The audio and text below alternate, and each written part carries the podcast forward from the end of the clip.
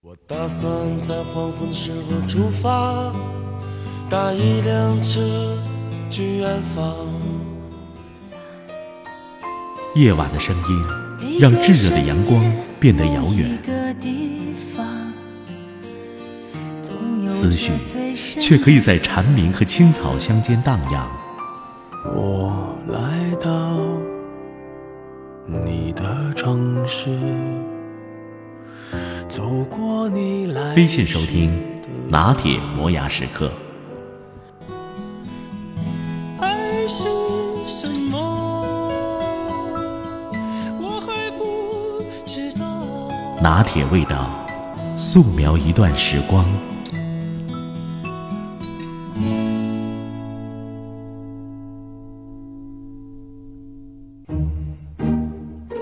马未都有一次提到家里的一个保姆，挺有意思。他有时会偷偷拿他们家的东西，也不拿值钱的，就是一头蒜、两片姜、半瓶花生米什么的。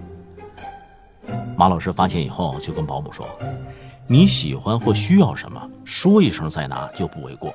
反正有些东西他也用不完。”但保姆不说也不改，该拿的还是悄悄拿，这就让马老师很烦，而且不放心。你说万一哪天顺走件文物呢？所以就不敢再用。对保姆的行为，马老师表示不解。你说干嘛要这样呢？其实保姆的心态倒也不难理解。反正你们家那么多，反正我也不拿值钱的，反正你也未必会发现，反正你发现了也不能怎么着。当然，直接当面冲你要那是不行的。一来没面子，二来显得我小气。嗯，家里没蒜了，你看能把你们家那蒜送给我吗？这话说不出口啊。悄悄占点小便宜，貌似是国人的共同爱好，尤其是穷苦过的人，能占的便宜不占，那就好像丢了什么。长期物质匮乏导致的危机感，以及人性骨子里的贪婪，让他们常常不自觉地丧失了基本的道义准则。和利弊判断，然后做出一些不合常理的事儿。所以公交车的安全锤总是丢，公厕的免费手纸也总是不够用，咖啡馆的漂亮餐勺总是少。打着送小礼物的旗号开讲堂卖保健品的商家，总能引来一大屋子的人在那儿听。人们会觉得不拿白不拿嘛，顺手牵羊不算偷，反正这仨瓜俩枣的东西拿了也不算罪大恶极。被发现也没什么大不了的，可是真的没什么大不了吗？也未必啊。一个做公司主管的朋友说，有一次他跟一个下属的小姑娘出差，晚上在酒店吃自助，吃完临走的时候，小姑娘大模大样的往包里塞了两盒酸奶，他当时就觉得有点不合适，但也没在意。后来又一次。他看到那小姑娘抱了一包公司的 A4 纸回家，他心里就有点失望了。留心观察，发现这姑娘真是特别爱占小便宜。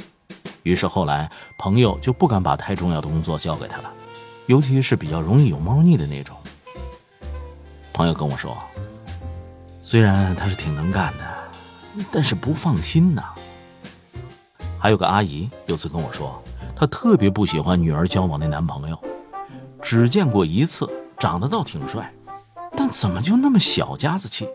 那比如在餐馆吃个饭，就一个劲儿的要餐巾纸，要了一摞没用两张，剩下的就都塞到包里带走了。这事儿倒不大，关键是反映这人的素质不高。这个不良的印象，怕是一卡车纸巾也挽回不了的吧？但是那小伙子恐怕还意识不到，就像那个小姑娘以及马老师家的保姆。也不会想到那两盒酸奶、两片姜会给自己带来那么大的负面影响。几张纸巾、几片姜，确实不算什么，但这点小东西会影响到别人对你的判断，让人觉得你境界不高、品行不端、不能信任。一旦重要的人产生这种看法，副作用就不好估量了。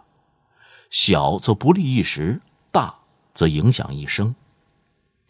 贪小便宜吃大亏。这话一点都不错。其实想想，那点小便宜不占又能怎么样呢？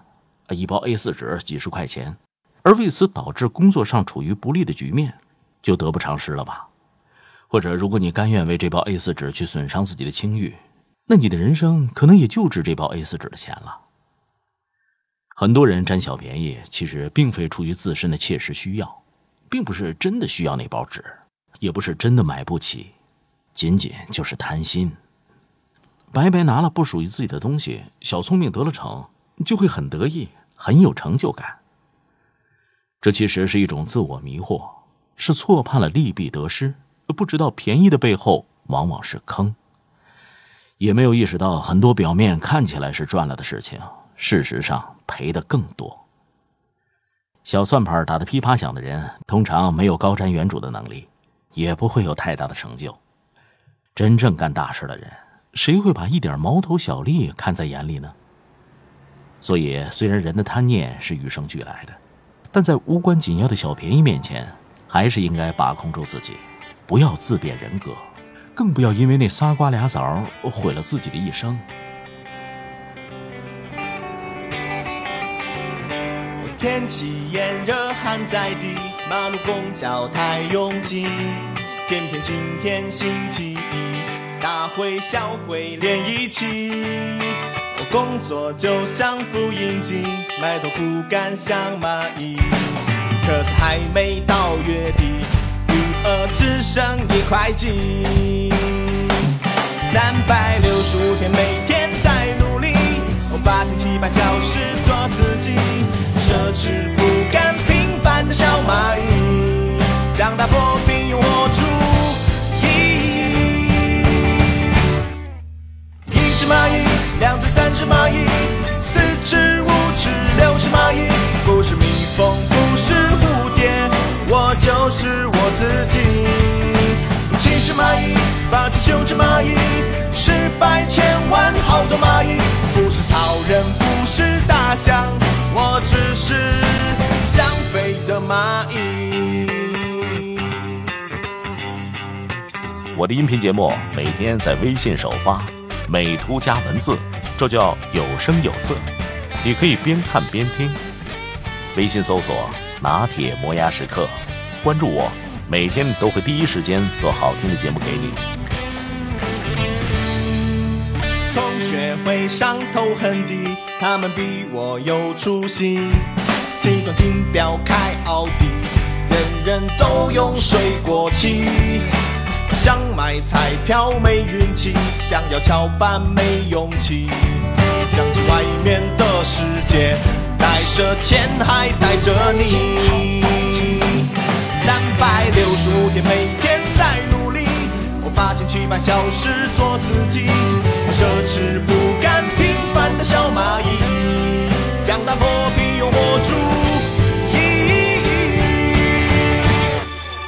一只蚂蚁，两只，三只蚂蚁，四只，五只，六只蚂蚁，不是蜜蜂，不是蝴蝶，却充满了力气。七只蚂蚁，八只，九只蚂蚁。